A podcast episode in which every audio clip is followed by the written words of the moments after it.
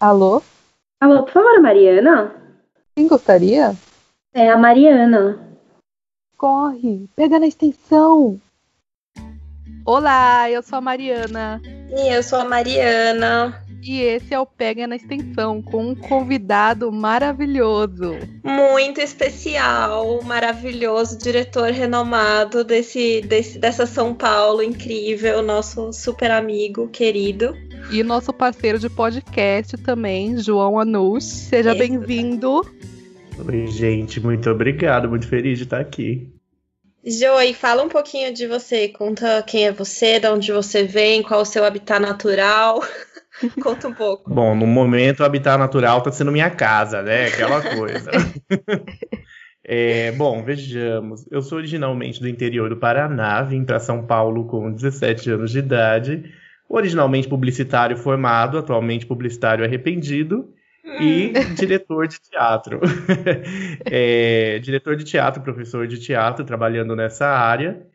É, tem uma companhia de teatro chamada Bem-vinda Companhia e dou aula em diversas escolas e estou tirando meu mestrado em direção teatral através do Célia Helena, que é onde eu comecei o meu podcast chamado Ato Pop. Maravilhoso! Amo Ato hum. Pop, sou muito fã da Bem-vinda. E aí eu queria saber que assim, João fez uma peça no podcast chamada uhum. Princesa Terapia. E depois acabou de sair uma temporada do Dino Live, que foi uhum. uma live no YouTube. E eu queria saber como que foi isso para você, o que, que foi diferente da peça no podcast, da peça live, como que foi esse processo? Conta um pouquinho. Tá. Então, fazer uma peça no podcast é, fazia muito sentido dentro da minha pesquisa, porque eu estou fazendo é, um podcast, né? O Ato Pop, ele fala sobre cultura pop no ponto de vista das artes cênicas. Uhum. E como eu faço peças, né, na minha vida, tem um grupo, eu falei, ah, acho que faz sentido, né? Tipo, a gente tentar fazer uma peça. Aí o que aconteceu? É, existia esse texto, existia não, existe, né? Esse texto chamado Princesa Terapia, que eu escrevi no ano passado, originalmente pensado para quatro atores em cena. E aí a gente leu, achou bacana, mas falou, bom, estamos focados em outras coisas, tipo, deixa quieto. Uhum. E aí, quando veio, né, quarentena, essa coisa toda, eu falei, ué, por que, que a gente não pode fazer o Princesa Terapia nesse formato em podcast? E aí, o que me veio que seria muito interessante é que seria a oportunidade de juntar muitas pessoas em um único projeto, e isso dando uma, uma visibilidade maior, né, para uhum. ele. Então, assim, são quatro atores que se revezariam em 15 personagens. Então, eu falei, ah, ainda mais sendo uma uma plataforma de áudio, por que não usar 15 vozes, né? Para a gente trabalhar com essa coisa de, de ter uma distinção muito clara para o público do que estava acontecendo. E, e aí a primeira coisa que eu me deparei foi as pessoas falando, tá, então é uma radionovela. E aí eu pensava, não é uma radionovela, porque a radionovela tem, tem elementos estéticos muito próprios Marcados, dela. Fazendo, é... é, é muito diferente. E existem muitas pessoas que já faziam dramaturgia, histórias num formato de podcast, mas ainda assim era algo que se aproximava mais de uma série do Netflix, por exemplo. Era, então eles chamavam de audiodrama, né? Então uhum. esse nome que eles estão dando. E aí eu falava, ainda não é isso, porque o que eu estou fazendo é uma peça de teatro num formato podcast. Eu quero que seja uma experiência teatral, né? Então, por exemplo, uma peça de teatro, ela é uma experiência que se encerra em si mesma. Você vai até o teatro, você assiste e aquilo acabou. Quer dizer, claro, tem a reflexão, né? Aquela coisa toda que a gente leva para casa. Mas eu digo, a, experiência Sim. em si, ela se encerra naquele momento. E o que eu estava vendo é que as pessoas faziam séries, faziam coisas que tinham uma continuidade. E, e, ao mesmo tempo nenhuma delas partia de um texto teatral, partia de uma coisa escrita para aquilo. E eu pensei, não é isso que eu estou fazendo. E ao mesmo tempo, é, assim como a radionovela tem os elementos estéticos, que é aquela coisa melodramática, Tipo, se a gente acha que novela é exagerado hoje, né? Tudo tipo, pra antigamente. Mim, Sofia Vergara. É, era muito mais. E aí eu percebi que no, no audiodrama também, como, como estavam chamando, era uma pegada mais realista, assim. E o que eu tava fazendo, não, era uma coisa teatral, mas que também não era novela. Então eu falei, ah, é uma uma peça podcast, é isso que está acontecendo. E aí tinha umas diferenças, né? Que era muito interessante porque na logística, porque eu tive que estudar a plataforma na qual eu faria isso uhum. e ver como é que junta, como é que faz. É, claro que se eu tivesse acesso a estúdio ou se o elenco tivesse acesso Sim. a microfones muito bacanas, a gente poderia fazer isso numa chamada de vídeo como a gente está aqui agora. Mas não era o caso, então eles tinham que gravar separadamente. Então uhum. eu tinha que ser a ponte entre a performance de um ator e outro, para falar, uhum. ó, uhum. oh, reage mais assim, faz desse jeito, né? E eu percebi que não só nessas chamadas de vídeo acontecia a direção teatral, mas também na mesa de edição. Quando eu estava editando, de falar, ah, acho que o tempo dessa entre uma fala e outra está muito longo ou muito curto, eu podia mudar aquilo, ou podia inserir um som para, enfim, trazer uma, uma determinada atmosfera para uma cena. Então foi assim, o que eu fiz foi manter a lógica de dirigir uma peça de teatro o tempo inteiro, só que em outra plataforma. E aí eu acho que isso fez com que acontecesse. E numa outra dimensão também, né? Porque quando você tá dirigindo ali ao vivo e com as pessoas falando. Porque você, no fim, pelo que eu entendi, você tem dois trabalhos. Você tem o trabalho de é, conversar com o pessoal, dar feedbacks, fazer esse trabalho que seria muito mais tranquilo de fazer se todo mundo estivesse no mesmo ambiente, e você teve o trabalho do pós, de de repente uhum. editar e trazer os aspectos já lá dentro da atmosfera que você estava imaginando. Isso é muito legal. E... Sim, meninas, e, e tem. Diga. Não, pode falar. Não, só ia falar que assim, eu nunca fui um grande editor de áudio, de vídeo, nem nada, sabe? Então foi um momento de falar, ah, pra eu conseguir fazer isso aqui, deixa eu ver uns tutoriais no YouTube de como mexe nesses programas para conseguir melhorar um pouco a experiência, mas ainda tem muito a ser aprendido, imagina. E você acha que de, em algum momento depois dessa pandemia, quando a gente pudesse juntar de novo num teatro, você acha que você vai trazer algum desses elementos que você tem aprendido, que você tem aplicado nas suas peças? Então, sim, sabia? Eu acho que sim. É, não sei exatamente quais vão ficar, eu acho que é uma coisa que o tempo vai, vai dizer, né? Uhum. É, claro, a gente pode prever, mas realmente a gente só. É o que eu falo o tempo inteiro. A gente só vai poder falar sobre a produção artística de 2020 depois de 2020, né? Mas o importante é continuar produzindo. eu acho que sim, porque se tem uma coisa boa de ter ficado em isolamento e, e não ter podido estrear peças conforme estavam planejadas para estrear esse ano e tal foi perceber que cada peça que eu tinha em repertório, cada produto teatral ali da Bem-vinda tem um potencial para além do palco. Então, porque assim, ah, somos uma companhia de teatro, fazemos peças de teatro, então as pessoas vão até o teatro nos ver. Não, elas também podem nos ouvir em suas casas no podcast, elas também é, podem nos acompanhar em vídeos do YouTube, ou podem, sei lá, ler um quadrinho que a gente está fazendo. Enfim, uhum. eu acho que eu percebi que nessa minha pesquisa do teatro pop, e do pop a gente fala muito sobre produto, sobre mercadoria, né? Essa coisa toda. Eu percebi, Sim. num sentido bacana e não no sentido estritamente capitalista da coisa, que o produto artístico ele pode se desdobrar muito mais e ainda ser teatral. Isso é muito legal. E, hum. e mesmo. E, me, e aí, quando você pensou né, nesse formato de, de trazer a peça é, é, para o podcast, é, porque assim é, a maioria de, de, nós, inclusive eu e a Mari, a gente resolveu fazer um podcast em função da quarentena. Mas você resolveu fazer um podcast antes, já era o seu trabalho ali de, de, de pós-graduação, não é isso? Então, ele era. Tipo assim, ele era uma possibilidade, porque originalmente o meu projeto de mestrado era dirigir uma mestrado. peça, um exercício, enfim, uhum. alguma coisa. Mas aí é, tinha ali essa coisa, ah, eu acho que eu vou fazer um podcast meio que acompanhando, fazendo reflexões sobre essa criação. Uhum. E aí eu entrego isso. E aí, a partir do momento que essa peça não vai mais existir, já, assim, já tá claro, infelizmente, que não tem como ela acontecer, uhum. o podcast ele ganhou um novo, um novo fôlego, assim. Eu falei, tá, eu acho que eu posso pegar esse lado mais acadêmico, mais nerd, que também me interessa muito, e, uhum. e colocar de uma maneira num, num formato de podcast, basicamente Sim. isso.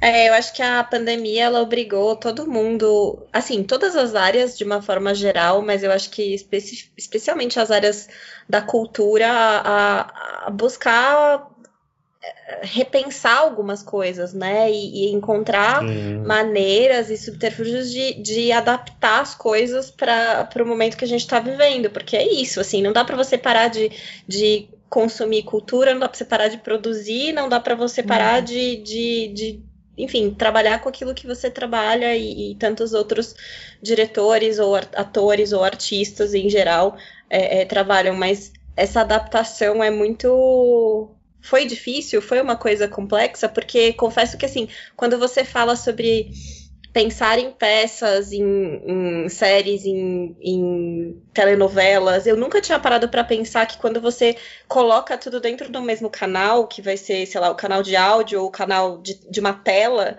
como você uhum. faz essa diferenciação, né, entre o que é para você não perder essa característica do teatro, não perder a característica, de repente, da telenovela ou do, do drama, enfim. Sim, então, tem uma coisa, antes de, de responder isso, é, tem um, um parênteses que eu acho importante, né? Na classe teatral, tipo, especialmente na teatral, é, começou a rolar um preconceito muito forte quanto aos grupos que estavam fazendo, tipo, teatro online, né? Como a gente está chamando. Que assim, no começo todo mundo assim, ah, vamos disponibilizar a gravação da peça no YouTube, vamos fazer tal coisa, tipo, beleza, mas e fazer algo pensado para esse formato, né? Até a Broadway, aí... né, fez isso, chegou a fazer Exato. isso, a disponibilizar as peças. Exatamente. E aí a gente pensa assim, tudo bem, né? O teatro é a arte do encontro, é o presente, é o tipo a grande diferença do cinema, assim, que tipo um tá gravado, o outro é ao vivo, aquela coisa. Mas aí eu vi uma coisa, né, no, no Facebook de um colega de, de teatro e falei, mano, é muito verdade. Que assim, se estamos todos no Titanic afundando, a gente vai ficar discutindo se o bote salvar-vida é um bote salvar-vida ou a gente vai se salvar. Uhum. Sabe? Eu acho que é bem por aí. É exatamente então, isso. Então, é do tipo, gente, para de discutir se é teatro ou não é teatro. A gente tá fazendo arte, pelo amor de Deus, sabe? Teatro, ele tem uma. Não só o teatro, mas a arte, tipo, é resistência. Se a gente olha para isso historicamente, os artistas sempre estavam ali resistindo. Ninguém nunca foi uhum. fácil fazer arte, né? Tipo, agora não vai ser uhum. diferente. É, quanto a, a, diferenças de formato, tem, enfim, tem elementos estéticos que são muito teatrais, né? Então, até por exemplo, na Dinolive, uma coisa que eu falei para as meninas era: eu não, eu não quero que vocês adaptem a maquiagem da peça para um formato de tela. Eu quero que vocês façam a maquiagem da peça, porque tipo, vai rolar um estranhamento, vai, mas Sim é teatro, não é uhum. televisão. É a mesma coisa com movimentação, não é uma movimentação naturalista e etc. É uma movimentação teatral. Uhum. Claro, repensada, remarcada pro, pro quadradinho, pro quadradinho. que a gente tá, mas. É, mas eu acho que, enfim, tem que saber quais são os elementos estéticos, tipo, tem que ter muito claro os que tornam aquilo teatral, utilizá-los e saber quando sim tem que adaptar. O fato é, a gente nunca teve que ser tão flexível.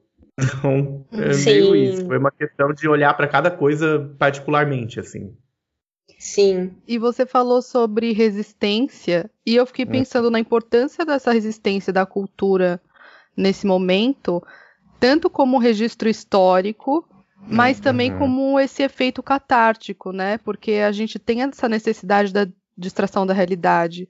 Porque Sim. é uma forma da gente suportar essa realidade é através da arte. Quem aqui não está assistindo muito Netflix, mais do que nunca na vida? Ouvindo uhum. todos os podcasts, você precisa Sim. realmente desse, dessa forma de, de distração e de também, sei lá. É difícil, né? Hoje em dia, trancado em casa, é, você não tem mais assunto, né? É diferente uhum. de você ter uma rotina que você engaja com outras pessoas, encontra, né? Então Sim. você precisa encontrar maneiras e, e ter assuntos para conversar. Então isso é realmente Sim. super interessante. A importância de ter música, de ter poesia, de ter filme, de ainda produzir filme, seja da forma que der, de fazer teatro. Então, acho muito importante isso que você está fazendo e de repensar tudo isso e readaptar e de ter ali a sua produção, não importa de que forma que seja. Ah, obrigado, gente. Isso é muito importante. É, acho que em relação ao podcast, tem uma coisa assim: tudo bem, as pessoas fazem ali as festinhas via Zoom, conversam, dão um jeito, né? Uhum. É, mas uma coisa que sempre foi interessante, porque, tipo, no caso a gente se conhece da vida, né? E a uhum. gente já foi para bares de verdade. Sim, mas, Saudade, No contexto podcast, tipo, pare... muitas vezes parece que você tá ali participando de uma conversa que você não tá, né? Você tá ali ouvindo no carro, lavando a louça, não sei o que, e você tá uhum. ouvindo aquilo. E eu acho que o mais interessante disso é o fato que eles agregam algo novo pra gente e que geram reflexão. Uhum. Então, por exemplo, o primeiro episódio de vocês fala sobre pandemia, basicamente. Tipo, por que, uhum. que estamos fazendo um podcast? Tipo, é uma conversa que eu poderia ter tido com vocês, mas ao mesmo tempo de estar tá ouvindo vocês falarem no ponto de vista de pessoas que não sou eu, é, pessoas que são mulheres, pessoas que estão, tipo, que moram num lar diferente, enfim, me fez refletir sobre a minha própria situação. Então, acho que isso é uma coisa que o podcast agrega muito, faz a gente sair um pouco da nossa cabeça e falar, olha só, Tipo, o que, que as outras Sim. pessoas estão pensando, estão vendo. Uhum. Eu acho isso muito legal mesmo do podcast, porque é aquela coisa da gente. Hoje em dia a gente tem muito resposta pronta para tudo, né? Então, Sim às vezes, quando a gente está lá conversando, a gente já tem o nosso mindset, a gente já tem. Ai, malditos publicitários, né? Do mindset. a gente já tem a nossa mentalidade, a gente já tem a nossa resposta e a gente já tem a resposta pronta para tudo. O podcast faz você ter que engolir a tua resposta pronta e de repente pensar sobre alguma coisa que aquela pessoa está falando daquele ponto de vista, daquele universo, daquele, enfim, da, daquele mundo ali, né? Que, que é um mundo diferente do seu, sempre vai ser. Uhum. uhum. Então, e... a gente que está numa geração de, de internet muito, desde muito cedo na nossa vida, é, a gente presenciou essa transformação que a internet é o lugar do lacre e do cancelamento. Sim. Isso fez as pessoas desaprenderem a ouvir. E talvez, Sim. por mais que no podcast você pode lá é, falar discordo, ah, vocês são lixo, o que seja, sabe? Tá, mas Sim. você fez isso depois de ouvir. Você fez Exato. depois de ouvir.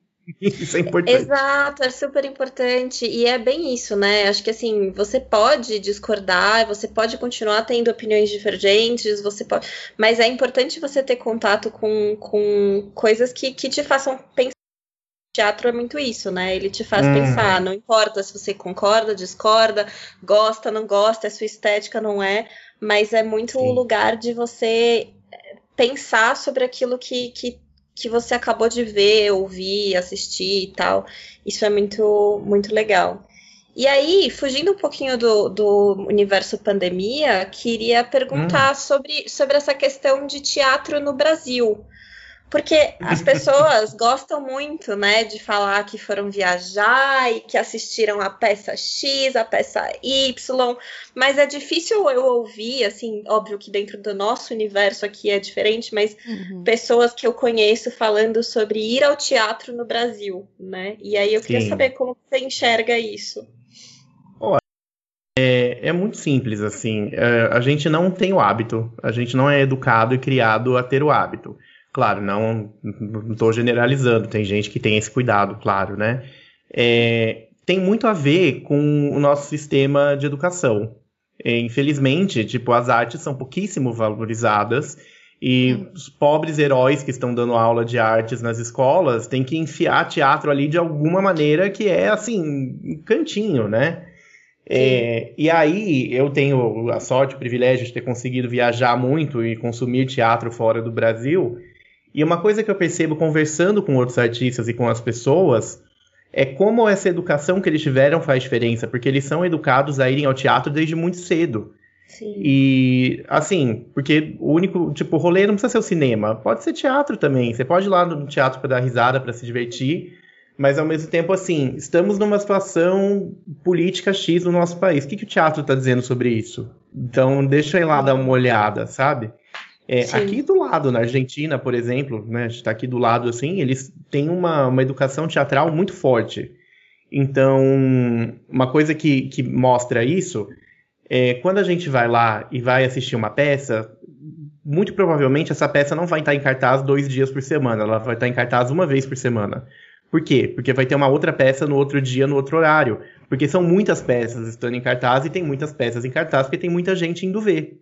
Uhum. Enquanto aqui no Brasil a gente fica em cartaz normalmente duas vezes por semana e tá, assim, lutando para as pessoas virem, né? Sim. Mas lá não, tipo, tem tanto, tanto consumo de teatro que tem muita oferta. Então, e é engraçado é isso, a primeira né? coisa que a gente percebe. Uhum. É engraçado isso de, de que aqui a, a gente tem que lutar para as pessoas irem e tal, mas quando elas viajam, a primeira coisa que elas gostam de falar é que elas foram assistir, sei lá, Fantasma da Ópera na Broadway, sabe? Uma coisa E eu assim. fico pensando também nessa supervalorização da Broadway vem pra cá. Sim, Sim. Acaba todos os ingressos e tal, e nas peças produzidas aqui não, não tem essa frequência. E eu E fico mesmo- pensando até na que se é possível uma redemocratização da- do teatro nesse sentido, principalmente agora que está em outras, outros meios, né? sim. Uhum. E também dessas Menina, das uma pessoas. coisa. Fala. Não, é, eu ia só acrescentar que, é, e também, além disso, a gente tem a questão de que, justamente, acho que porque as pessoas enxergam o teatro como, ah, eu fui para Nova York, ou eu fui para não sei Uhum. aonde, e aí eu fui ao teatro, né? É, é, quando a gente fala que vai ao teatro aqui no Brasil, também tem um peso de classe. É, quando, na Sim. verdade, teatro aqui pode ser uma coisa super underground, pode ser uma coisa super de vamos, vamos, enfim, transgredir e tal, e não é, não tem nada a ver com isso, Uhum. e, e trazer um outro tipo de visão e mentalidade, mas as pessoas elas associam como sendo um- um- uma coisa de classes. Sim, é verdade. É, tem, olha, eu queria assim começar dizendo, eu gosto de musicais, eu vejo musicais, tipo, eu Uhum. gosto quando os musicais da Broadway vêm pro Brasil, assisto, vou lá, pago caro, tipo, Sim. muitos artistas envolvidos, gera muito emprego, tipo, é um negócio bacana. Sim. No entanto, pra mim, musical, musical, teatro é teatro. Então, acho que são Uhum. coisas é, distintas. O musical, ele é legal, nossa, uma puta fonte de entretenimento. No entanto, é uma coisa que é enlatada. Tipo, é feito para, ah, foi montado assim na Broadway, aí os, os gringos vêm aqui pra ver se os brasileiros estão fazendo igual, se não estão igual, eles tiram a licença, sabe? Uhum. Então, assim, é um enlatado, é um- uma coisa que você pode assistir aqui e em outro país do mesmo jeito, mudando. Então, não é uma coisa que, assim, existe uma, uma preocupação em responder ao mundo, em gerar uma reflexão. É entretenimento, e isso é lindo e valioso também. Só Sim. acho que são propostas diferentes. E aí fica essa coisa, né? Tipo, ah, o teatro musical é mais caro, é mais difícil vir um musical e não sei o quê, enquanto a gente tem Normalmente, não em pandemia, mas normalmente em São Paulo, a gente tem uma média de 120 peças de teatro em cartaz por semana. Nossa. É muita coisa, é muita Caramba. opção. E a maioria dessas peças são de grupos independentes. Então, o que, que acontece? A gente lota primeiro o teatro musical, depois lota as peças de atores globais, Hum, é, ou agora de influencers, de youtubers, né, que também Uhum. fazem teatro. E Sim. por último, dos grupos independentes. É, eu acho que existe sim essa ideia de que o teatro é uma coisa elitizada, especialmente para uma parte mais simples da população. uhum. Fazendo teatro online agora, percebi que pessoas que teriam vergonha de ir ao teatro, de que se sentiriam assim acanhadas, estão vendo a peça de casa e estão celebrando porque compreenderam e participaram. Mas eu acho que tem muito a ver com como a gente educa as pessoas. Sim. Então, por exemplo, sempre quando eu termino uma, uma peça da Bem-vinda, e se não sou eu que falo, eu oriento o elenco, é, eu sempre falo, continuem apoiando o teatro independente. Vocês me conhecem, vocês estão aqui porque vocês me conhecem, mas tem um monte de gente que vocês não conhecem que está fazendo a mesma coisa. Tipo, Uhum. vão ao teatro.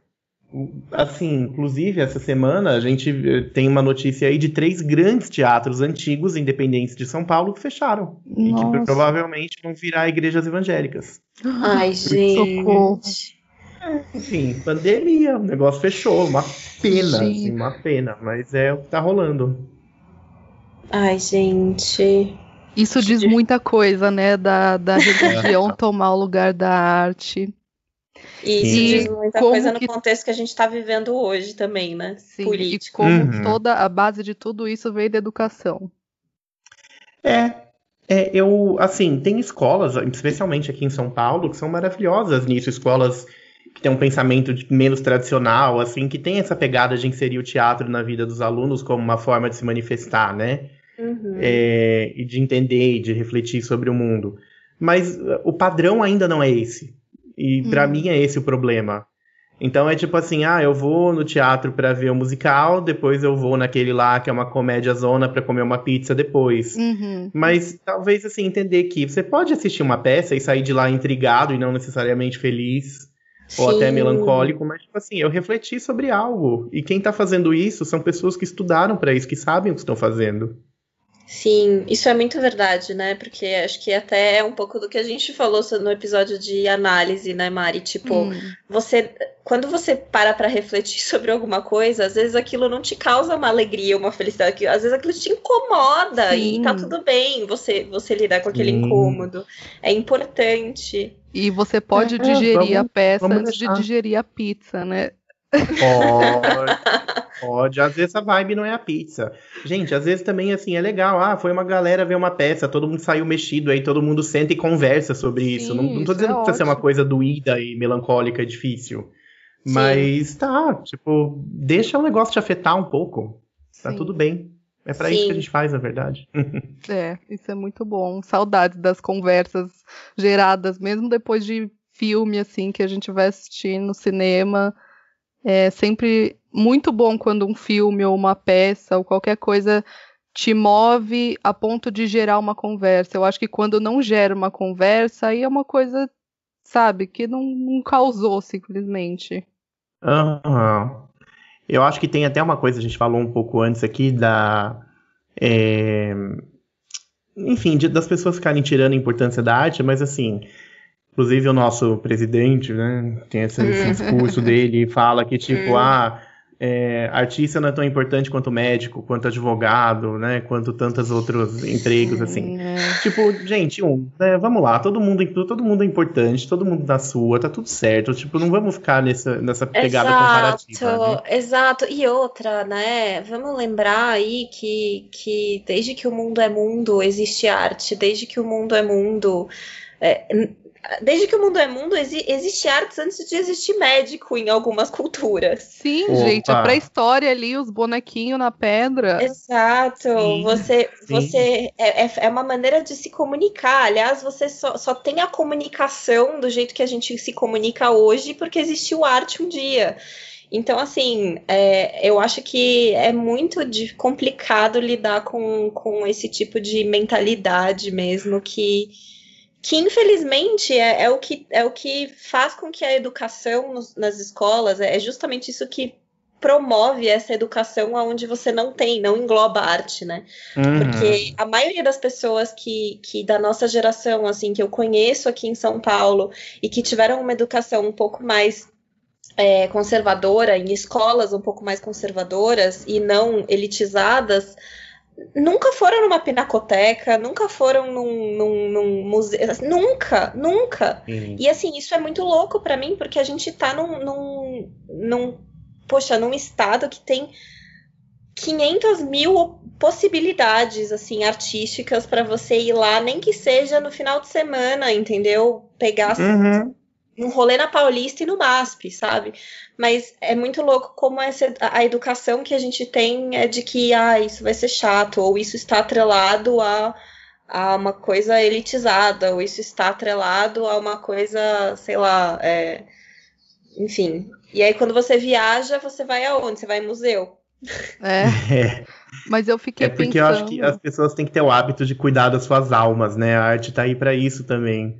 Também. Tipo, beleza. Tipo, que seja, os médicos estão aí da nossa saúde física, os advogados cuidando da, da, dos nossos problemas e etc. Mas, tipo, quem tá cuidando da sua alma? Exato. É. Sim. E Diga, Mari, pens... te interrompi. Eu, tá. eu fiquei pensando aqui que. Pera, eu esqueci. Pera aí. Não, eu fiquei pensando aqui que sempre vai ter aquele grupo de pessoas que vai querer queimar livros que vai querer queimar a arte, que vai impedir a arte de existir, sabe? Uhum. E como eu fico pensando como que a arte é uma forma de contar a história. Tem muitas coisas sobre a ditadura que a gente só pode saber através de música, de poesia, porque as notícias simplesmente é, porque as notícias sim, simplesmente não sim. eram reais, né? Não era aquilo, era uma coisa censurada. Então, eu acho que vai muito dessa coisa da mentalidade, infelizmente, também da posição política. Sim, sim. Sim, felizmente essa é a regra, não é a exceção, né? Tipo, aqui no Brasil, nesse momento, a regra é essa e a gente tem que ficar tentando criar exceção o tempo inteiro. Sim. Mas como é importante, né, a exceção. Como é importante uhum. a gente a gente pensar fora da caixa, como é importante a gente se incomodar, como é importante a uhum. gente pensar de um ponto de vista que a gente não, não imaginaria pensar. É, e acho que a arte é isso, né? Ela, ela é, vem aí, vem aí para fazer as pessoas, enfim, é, saírem da caixinha delas e da zona de conforto delas. É, uhum. Isso é muito, muito legal mesmo. E aí, uhum. e aí pro futuro, pro futuro na bem-vinda, por enquanto em épocas de pandemia, vão ter mais peças live?